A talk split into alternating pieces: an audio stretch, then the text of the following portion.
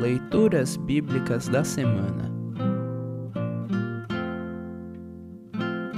O trecho da epístola para o 15º domingo após Pentecostes está registrado em Tiago, capítulo 2, versículos de 1 a 10 e de 14 a 18. Para compreender melhor este trecho, ouça esta breve introdução. A fé que confessamos ter se reflete em ações concretas de nossa vida diária. No trecho abaixo, Tiago ilustra isto encorajando os cristãos a tratarem de igual modo a todos, quer sejam pobres, quer sejam ricos. Se a fé não vem acompanhada de boas ações, está morta.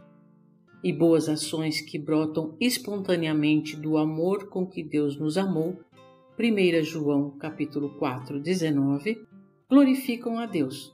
Mateus capítulo 5, 16. E fazem bem ao próximo.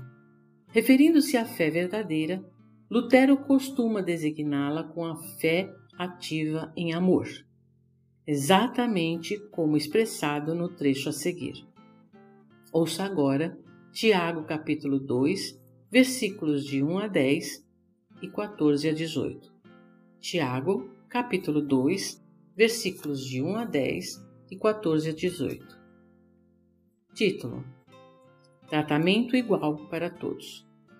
Meus irmãos, vocês que creem no nosso glorioso Senhor Jesus Cristo, nunca tratem as pessoas de modo diferente por causa da aparência delas. Por exemplo, entra na reunião de vocês um homem com anéis de ouro e bem vestido e entra também outro pobre e vestindo roupas velhas. Digamos que vocês tratam melhor o que está bem vestido e dizem: Este é o melhor lugar, sente-se aqui. Mas dizem ao pobre: Fique de pé, ou Sente-se aí no chão perto dos meus pés. Nesse caso, vocês estão fazendo diferença entre vocês mesmos e estão se baseando em maus motivos para julgar o valor dos outros. Escutem, meus queridos irmãos. Deus escolheu os pobres deste mundo para serem ricos na fé e para possuírem o reino que ele prometeu aos que o amam. No entanto, vocês desprezam os pobres. Por acaso, não são os ricos que exploram vocês e os arrastam para serem julgados nos tribunais? São eles que falam mal do bom nome que Deus deu a vocês. Se vocês obedecem à lei do reino, estarão fazendo o que devem, pois nas Escrituras Sagradas está escrito: ame aos outros como você ama a você mesmo. Mas, se vocês tratam as pessoas pela aparência, estão pecando. E a lei os condena como culpados, porque quem quebra um só mandamento da lei é culpado de quebrar todos. Título: Fé e Ação. Meus irmãos, que adianta alguém dizer que tem fé se ela não vier acompanhada de ações? Será que essa fé pode salvá-lo? Por exemplo, pode haver irmãos ou irmãs que precisam de roupas e que não têm nada para comer.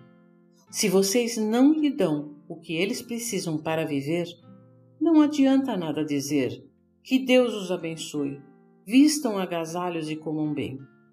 Portanto, a fé é assim. Se não vier acompanhada de ações, é coisa morta. Mas alguém poderá dizer: Você tem fé e eu tenho ações. E eu respondo: Então me mostre como é possível ter fé sem que ela seja acompanhada de ações. Eu vou lhe mostrar a minha fé por meio das minhas ações. Assim termina o trecho da epístola para esta semana. Congregação Evangélica Luterana Redentor Congregar, Crescer e Servir.